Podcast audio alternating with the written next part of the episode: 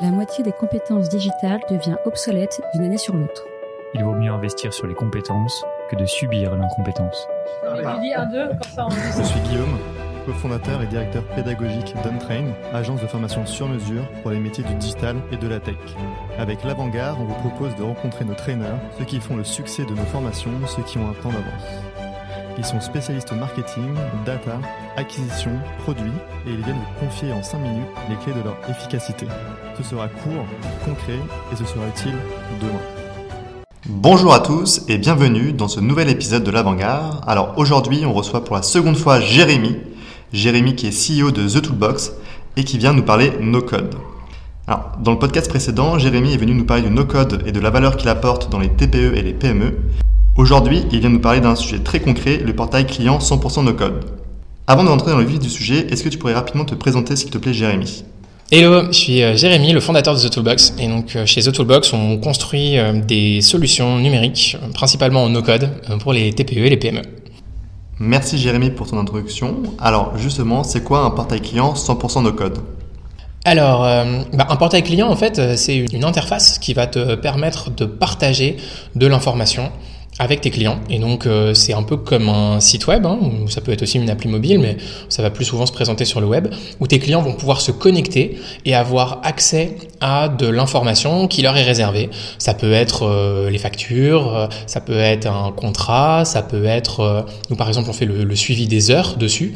donc, les heures qu'on travaille pour nos clients, bah, ils ont une base de données avec un suivi des différentes heures qui sont passées sur les différents projets. Et ça peut être en fait tout un tas d'informations que tu as envie de partager avec tes clients. Et donc, euh, pour ça, tu vas construire un portail sur lequel tes clients euh, ont ben, un login, un password, ils vont pouvoir se connecter pour avoir accès à de la donnée et échanger de la donnée.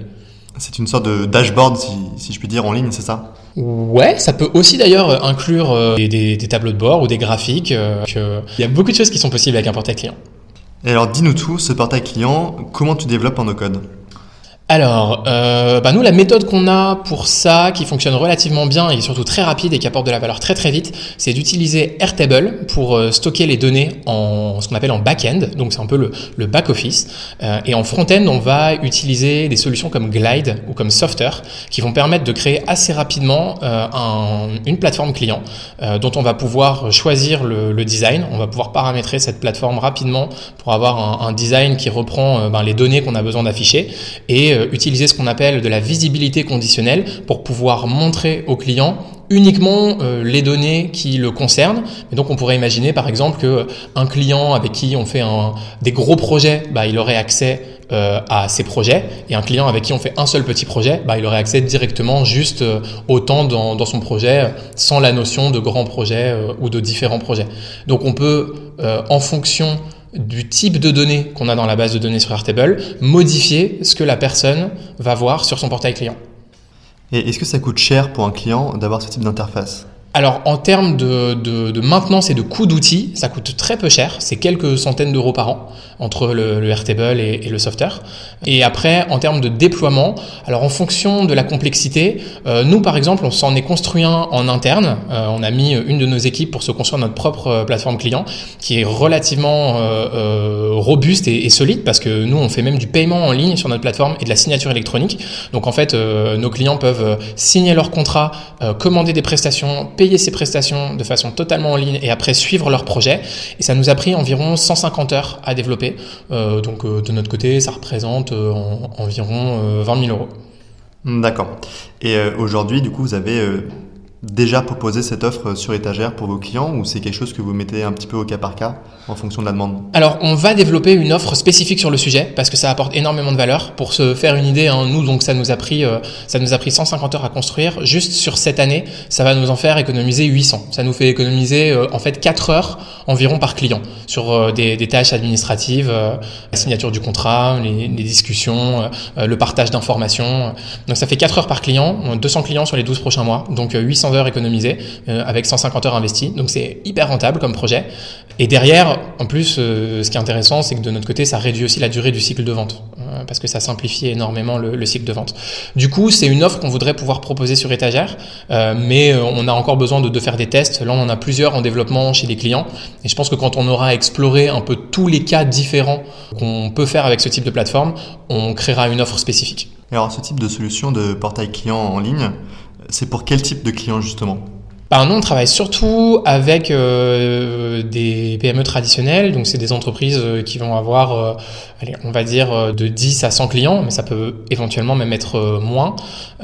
mais en fait, pour toute entreprise qui aujourd'hui n'a pas la possibilité de partager des informations avec ses clients et à qui ça ferait gagner du temps, en fait, ça peut être une bonne solution. Je pense que beaucoup, beaucoup d'entreprises, surtout dans le B2B, gagneraient à avoir euh, ce type de portail client. Parce que généralement, dans le B2C, euh, et si on fait du commerce en ligne, on a une plateforme digitale sur laquelle les clients peuvent créer un compte, avoir leur panier, et c'est quelque chose qui va être intégré dans des solutions relativement basiques, même comme du Shopify ou, ce genre d'outils, enfin basiques, euh, répandus plutôt.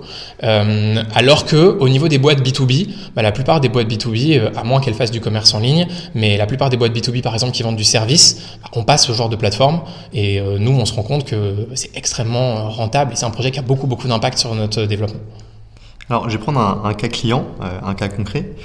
si jamais je, je, suis client et que je cherche à mettre en place ce type de portail en ligne, alors bien évidemment, je peux faire appel à The Toolbox, mais si jamais je voulais le faire de manière autonome, comment je devrais m'y prendre? Donc l'idée, dans un premier temps, c'est de comprendre euh, ce que tu veux faire avec cette plateforme pour être sûr de choisir les bonnes technologies. Euh, donc est-ce que par exemple ça va être plus du mobile ou du web? Si c'est plus du mobile, je pense que Glide pourrait être la bonne solution. Si c'est plus du web, peut-être que Softer euh, pourrait être plus adapté, quoique Glide a maintenant Glide Pages qui permet aussi de, de faire du web. Euh, donc il faut bien se poser la question d'abord des, solutions que tu vas utiliser et décider du coup un peu de cette stack d'outils que tu vas euh, euh, combiner pour créer ton portail. Ensuite, il va falloir créer le bon modèle de données sur Airtable. Donc, quelles sont les tables que tu vas créer dans Airtable? Quels sont le type de données que tu vas stocker? Quelles sont les propriétés que tu vas mettre dans ta base de données pour justement bien faire cette visibilité conditionnelle et pouvoir afficher les bonnes données à tes clients euh, Et une fois que ta base de données est construite, eh ben, tu vas pouvoir t'attaquer euh, du coup à la création du portail dans Glide ou Softer ou éventuellement un autre outil de, front. Et, là, du coup, tu vas pouvoir passer ben, au design de ta plateforme.